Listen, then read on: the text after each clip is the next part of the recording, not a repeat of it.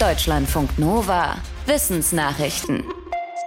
Der Klimawandel hat schon jetzt drastische Auswirkungen auf die Gesundheit von Menschen weltweit. Rund 100 Fachleute haben wieder die Folgen für einen jährlichen Bericht des medizinischen Fachmagazins The Lancet analysiert. Eine große Gefahr sehen sie für die Ernährungssicherheit, weil die Tage mit extremer Hitze global betrachtet mehr werden und mehr Landfläche von extremer Dürre betroffen ist. Dadurch haben mehr Menschen keine sichere Versorgung mit Lebensmitteln. Extreme Hitze kann aber auch unmittelbare Folgen für die Gesundheit haben. Zum Beispiel, indem sie Herz-Kreislauf-Erkrankungen verschlimmert, zu Hitzschlägen führt und Schlafen erschwert. Dem Bericht zufolge ist auch die Zahl hitzebedingter Todesfälle gestiegen. Auch die medizinischen Fachleute fordern deshalb einen schnelleren Umstieg auf erneuerbare Energien und die Abkehr von fossilen Brennstoffen, eine stärker pflanzlich orientierte Ernährung und mehr Grünflächen in Städten. Menschen sprechen, Vögel singen, Frösche quaken. Viele Lebewesen nutzen Laute, um sich zu verständigen. Dass sie so kommunizieren, hat einer Studie zufolge wohl vor mehr als 400 Millionen Jahren angefangen. Und zwar bei den Vorfahren der Schildkröten. Denn selbst vermeintlich stumme Tiere wie Schildkröten kommunizieren, indem sie Laute erzeugen. Zum Beispiel schmatzen, grunzen oder knacken. Das internationale Forschungsteam geht davon aus, dass die Fähigkeit, solche Laute zu erzeugen, schon früh in der Evolution entstanden ist. Und auch nur ein einziges Mal für alle späteren Wirbeltiere. Und zwar beim gemeinsamen Vorfahren der Schildkröten, Lurche und anderer Reptilienarten. Er lebte vor etwa 407 Millionen Jahren und hatte als erstes Wirbeltier eine Nasenhöhlenöffnung, also eine Verbindung zwischen Nase und Mund, die die Nasenatmung möglich machte und für die Kommunikation wichtig ist. Nach der Schule sofort auch Ausbildung oder Studium durchziehen, das ist einer Studie zufolge eher die Ausnahme als die Regel. Bachelorstudiengänge und Berufsausbildungen sind meistens auf drei Jahre angelegt.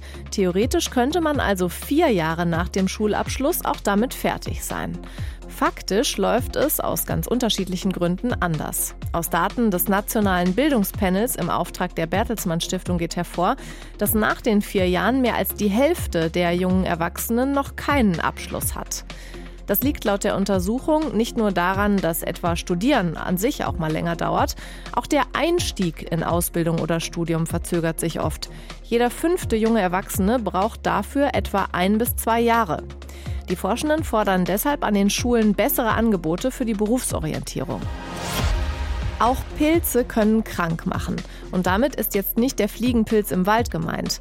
Der Weltgesundheitsorganisation geht es eher um Pilze in Mikrobengröße. Die WHO warnt vor insgesamt 19 zum Teil lebensbedrohlichen Krankheitserregern, die ihrer Ansicht nach zu wenig Beachtung finden. Vor allem Menschen mit Vorerkrankungen oder eingeschränktem Immunsystem bekommen demnach leicht Pilzinfektionen, die oft spät erkannt würden und schwer behandelt werden könnten. Denn auch bei Pilzen werden Resistenzen gegen bekannte Medikamente häufiger. Ein Beispiel ist Candida auris, der erst vor ein paar Jahren in Japan entdeckt wurde. Der Pilz ist aber schon in mehr als 50 Ländern verbreitet und befällt Patienten in Krankenhäusern. Die Weltgesundheitsorganisation ruft Politik und Wissenschaft auf, Diagnose und Überwachung auszubauen, mehr in die Erforschung von krankmachenden Pilzen zu investieren und Aufklärung zu betreiben. Nicht nur ein Song mit tiefgründigem Text kann uns emotional werden lassen, sondern auch ein ganz flacher Popsong, den wir in unserer Jugend gehört haben.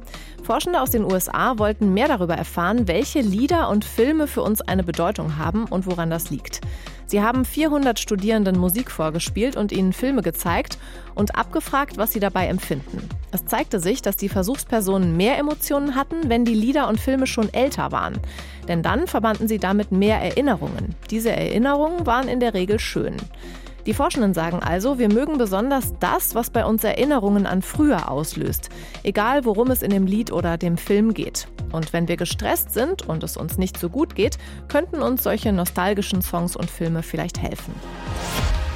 Auf der Erde brauchen fast 8 Milliarden Menschen etwas zu essen und für diese Lebensmittel werden Flächen und Wasser genutzt und Treibhausgase ausgestoßen. Ein internationales Forschungsteam hat jetzt berechnet und auf Karten sichtbar gemacht, wo auf der Welt am meisten Ressourcen bei der Lebensmittelherstellung verbraucht werden. Die Forschenden stellten fest, dass fast die Hälfte des ökologischen Fußabdrucks für Lebensmittel auf das Konto der fünf Länder geht, in denen weltweit die meisten Menschen leben. Das sind Indien, China, die USA, Brasilien und Pakistan. Die höchste Umweltbelastung gibt es dabei durch Schweine- und Rinderzucht und den Anbau von Reis und Weizen. Auch die Fischerei belastet die Umwelt überproportional stark. Die Forschenden sagen, es gibt auch Lebensmittel, die mit deutlich kleinerem Fußabdruck angebaut werden können. Ein Beispiel sei Rispenhirse statt Sorghumhirse in Marokko. Deutschlandfunk Nova